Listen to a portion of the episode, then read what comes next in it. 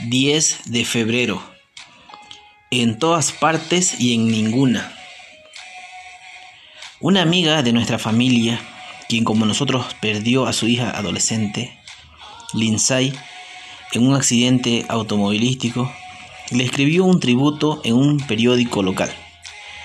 Una de las imágenes más impactantes fue que, tras mencionar las numerosas fotos y los recordatorios de su hija que había colocado por toda la casa, escribió, Ella está en todas partes, pero en ninguna.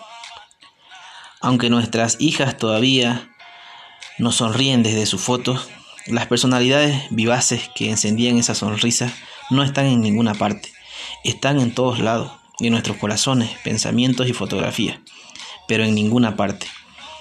Sin embargo, la escritura nos dice que en Cristo, Lindsay y Melissa están en un lugar en la presencia de Jesús con el Señor.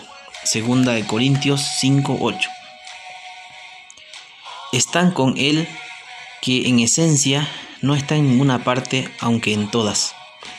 Después de todo, no vemos a Dios en forma física.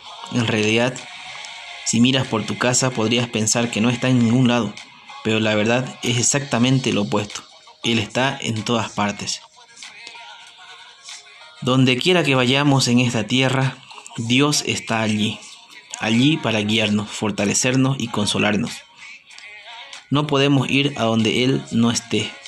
No lo vemos, pero está en todas partes. En cada prueba que enfrentamos, está en una noticia increíblemente buena. Señor, hoy descanso en tu presencia. Nuestro mayor consuelo en la tristeza es saber que Dios está con nosotros.